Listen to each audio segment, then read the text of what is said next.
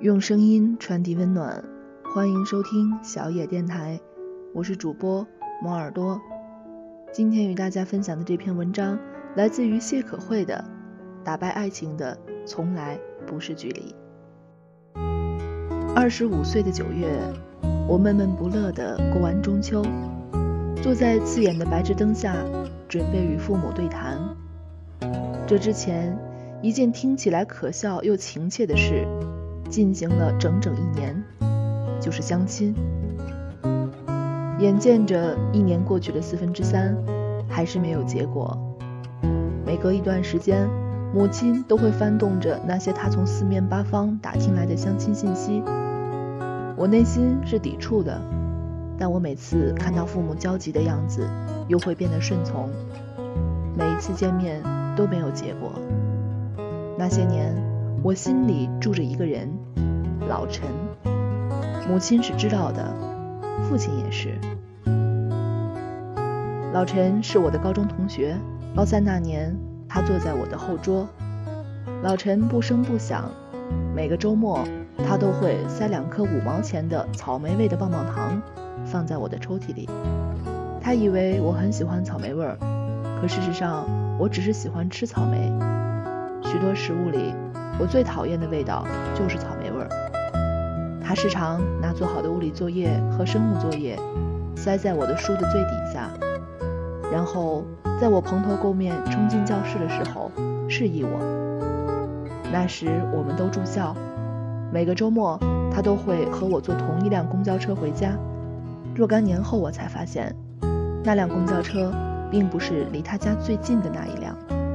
他也承认。他说：“陪我坐公交的那些年，总是喜欢坐在我的身后看我的背影。”老陈是我们学校那一年唯一一个考上飞行学员的学生。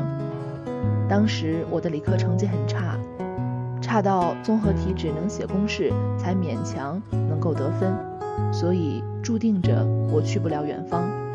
我留在了本地最普通的二院校。老陈最后一次陪我坐公交车的时候，问了我的手机号码，然后写在一个小本子上。我们沉默了一路，什么都没说。我不知道自己毕业之后为什么开始拼命的思念老陈。我的后知后觉让我变得无比懊悔。失去了他的联系方式，意味着自己就算冲动想表白也无处可去。唯一的希望是，老陈还能够记起我。给我打一个电话，大约失眠了整整两个月，接到了老陈的电话，前后并没有任何关系。我记得我拿起老陈电话的时候，自己是在我们学校的丰泽江旁。老陈说：“我没有太多的时间与你拐弯抹角，我们每个人只有两分钟打电话的时间，你做我女朋友吧。”这句话我想了三年。二十岁。我并不知道那叫异地恋，只知道那些丰泽江边有许多男男女女，在做着电视剧里演过的桥段。那些年的风，只吹过我一个人的脸，并不刺骨。老陈经常会在晚上下课之后排很久的队，在仅有的两分钟时间内给我打一分三十秒，然后给他自己家打三十秒。他话不多，会问我 S 城的天气，问我的身体。我也想和他聊点别的，可往往是每次白天想说的话，到了拿起电话的那一刻，只剩下两个人在电话那头尴尬的呵呵。我一直不敢把我和老陈恋爱的事告诉父母，最大的原因不是来自于我们对未来的不确信，而是父母反对的形式是异地恋。我理解，一辈子把生活归于柴米油盐酱醋茶的五零后。对感情更落于能否相守，他们心中身边触手可及的人比所谓的爱情牢靠许多。所以，我与老陈的事，父亲虽然有所听闻，但他在没有做事之前一直旁敲侧击。反正异地恋我是不会同意的。至于其他家境、长相，自便。我和老陈的恋爱终于在二十二岁那年。被我的父母发现了。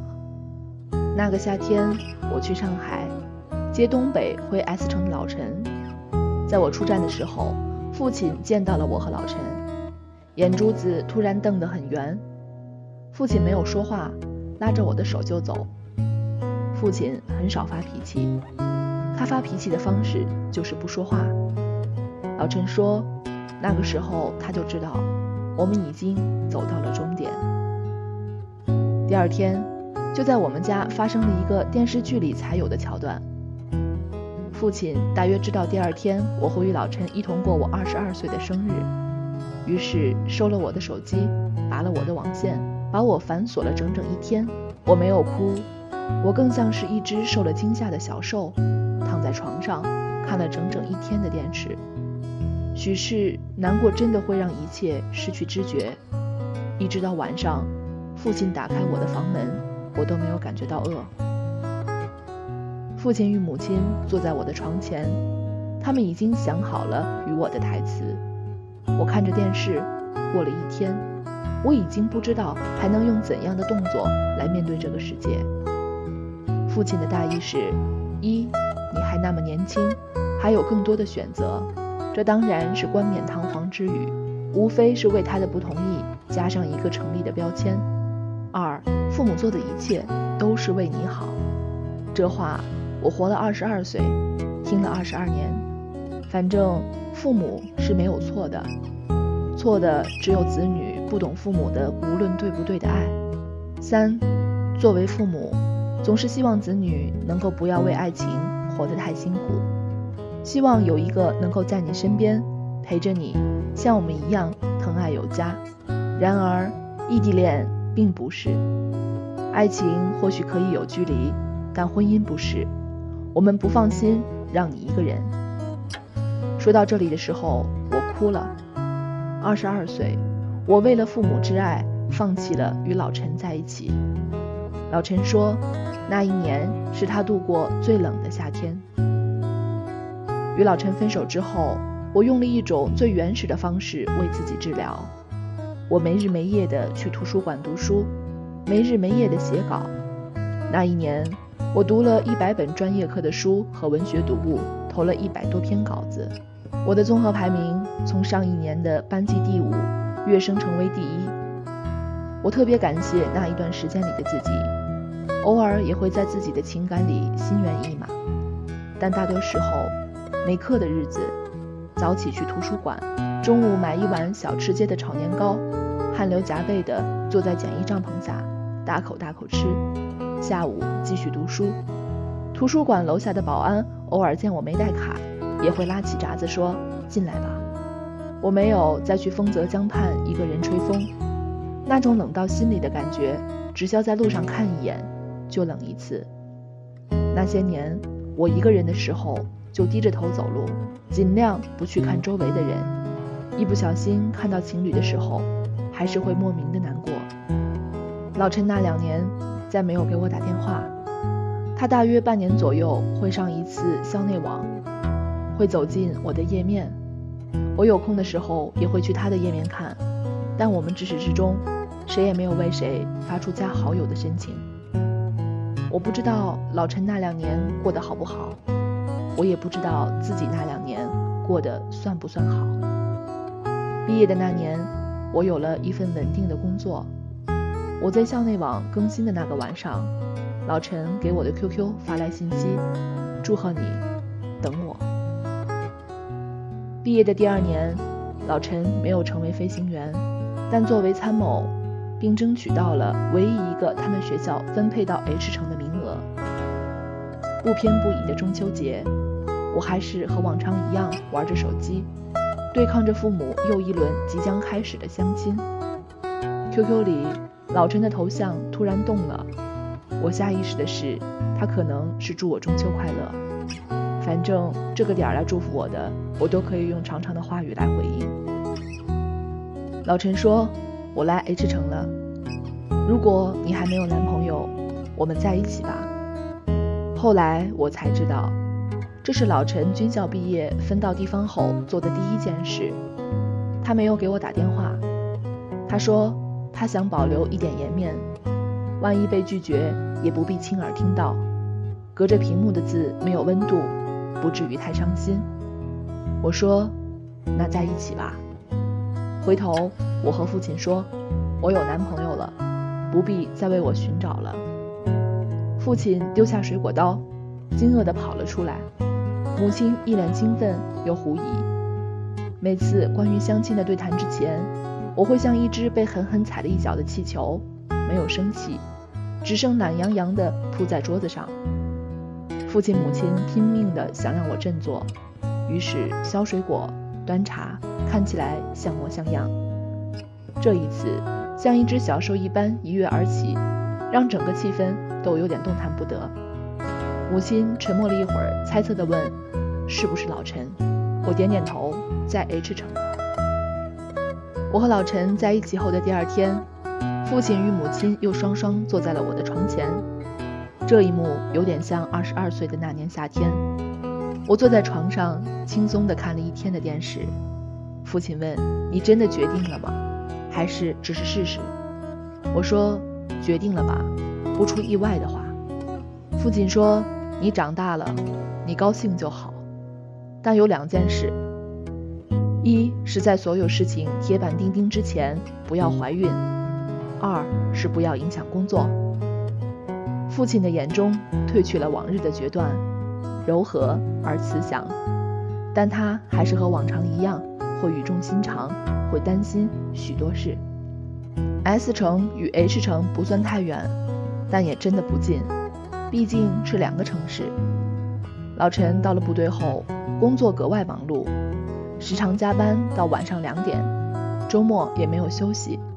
于是我成了那个奔波人。每个周五晚上，父亲会帮我买好了去 H 城的车票，这样我不至于为了买不到票而焦头烂额，以至于不吃饭。父亲这个前世的老情人也算是够称职了。我第一次去 H 城。老陈请了一个小时的假去车站接我。那一年他还没有买车，需要转两趟公交车才能到达。他买草莓味的口香糖，他一直以为我很喜欢吃草莓味的任何，到现在他也这么认为。我晕车晕得厉害，坐着城际大巴到站，一下车就哇哇的吐。他拍着我的背，等我吐完，把口香糖塞给我。我说。我不喜欢吃草莓味儿啊，老陈憨憨地笑了笑，塞进了我的嘴里，你就当漱口吧。公交车里，老陈还是喜欢坐在我的身后。我转头的时候，时常看到他看着我的背影出神。他说，那是一种多少年来感觉追了一路，终于快成功了的感觉。我们租着双人床的房间，这是老陈与父亲的承诺。忘了说一段。我与老陈恋爱后，父亲与老陈有过一段对谈。老陈说：“我从来不知道，一个父亲真的会这样在乎一个女儿。你父亲说的所有条件我都同意，包括在一纸婚约前没有婚前性行为。父亲古老的观念里，还有一种上一代人的规矩：女儿这一生要清白的出嫁。我睡得早。”老陈加完班回来，我已经睡着了。我醒得早，与老陈唯一的相聚就是早上的那一顿饭，与晚上兴许能够聚的一顿饭。这一个镜头，我们过了许多年，永远的白粥、油条和小葱炒蛋。我坐在老陈的自行车后，老陈把我送到营区门口，我觉得自己重新过了一回大学生活。大学的时候。我曾羡慕的女孩，她们都坐过男生的后座。白天的七八个小时，我一个人走遍了 H 城所有的山山水水，也去过许多个咖啡馆，写过字。没有关系，在与老陈最近的地方，哪怕没有老陈在身边，也依旧可以感受到咫尺的爱。日子不惊不喜，所有的惊喜好像也都是平常。惊讶于与老陈从来都没有什么印象深刻的大吵大闹，就好像多年夫妻，所有的争执也都寻常。许多人常问我，异地恋怎么坚持下去？我经历过异地恋所有的情形，比如当朋友赴约的时候，所有的人都带着自己的男女朋友，而你一个人端坐在那里，又觉得不忍破坏，又特别孤独。你带病坚持上班，病情加重又回不了家。你不能像其他女孩一样给男朋友打电话，然后赖在办公室等着抱回家。你得靠着自己的意念找到回家的路。运气不好的时候，许多节日是没有资格过的，比如七夕，比如情人节碰上工作日，你们只能在电话里互道节日快乐。可我时常觉得，所有的爱一旦笃定。是可以按你们期望的轨迹顺利推进的。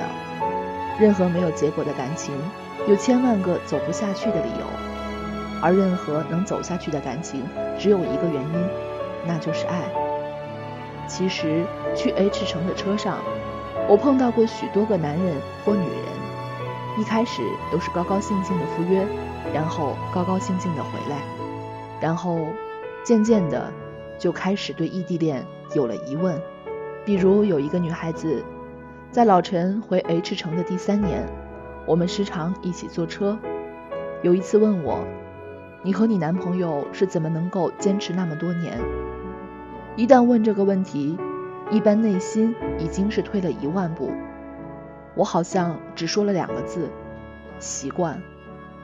女孩子说：“异地恋太苦了，真的太苦了，我都有点想放弃了。”我没有劝他，笑了笑。所有的感情都是自己的选择。三个星期之后，女孩哭着坐着城际班车回 S 城。从那以后，我再也没有见过她。我第一次去老陈家，我婆婆，也就是老陈的母亲，老远的看到我就叫我的名字。我惊诧于她怎么能够如此清楚地反映出我的名字。我和所有第一次见家长的姑娘一样吧，羞涩的叫阿姨您好。饭桌上，婆婆说：“你这模样，我看了好多次了。前些年我翻她的本子，就看到本子里有你的照片。然后每年放假回来，我故意去看她的本子，还是你的那张照片。我和老陈对笑着。那一顿饭结束后，一切就开始水到渠成般的推进了。”我还是会每个周末去他所在的城市，他照例会来车站接我。那一年有了高铁，把两个城市的时间一缩再缩，我们高兴地觉得得到了上天的眷顾，连国家政策都格外爱我们。结婚前的最后一次对谈，是老陈约我父亲。老陈说，父亲其实挺健谈的，聊了很多，天南地北。有一句话最感动的，也是经常重复的话是：无数次我都在想，我应该帮我的女儿选一个未来的老公。后来他找到你，我并不同意。你也知道，异地恋很多父母都不会同意。但过了很久，我觉得我应该尊重他自己的选择。老陈说，他当场就发誓了，一定会待她好，一辈子。二零一四年初，我们结婚，所有的仪式有板有眼，一样不缺。现在，我和老陈结婚两年，有了自己的孩子，有了自己的房子。老陈每周会开着车回家，和我们共度周末。这些年，老陈一直保持着一个习惯，就是但凡有任何关于学生时代爱情题材的电影，一定要陪我刷一遍。从《匆匆那年》到《同桌的你》，到我的少女时代，老陈说，有时也会觉得剧情狗血平淡，但每看一遍，就觉得又回到了那些年最美好的时光。我坐在你的身后，你永远都高高抬着头的样子。前些日子有一晚，老陈加完班，已经两点多了，他给我发了一条信息，我刚刚骑着自行车回宿舍。心想，三十岁，离二十岁那年的表白都整整十年了，可我依然可以记起你十八九岁的时候，初初遇见你的模样，永远抬着头，佯装认真的样子，永远需要抄的数学与物理，还有你吃着棒棒糖发呆的样子。可是我真的不太喜欢吃草莓味儿啊，那你怎么每次都吃完？因为是你送的。矫情的时候有一万种，哪怕到了三十岁。这些年和老陈在一起的时光，我渐渐相信一句话：所有的在一起，从来都只与爱情有关。本节目由小野电台提供，用声音传递温暖，感谢您的收听。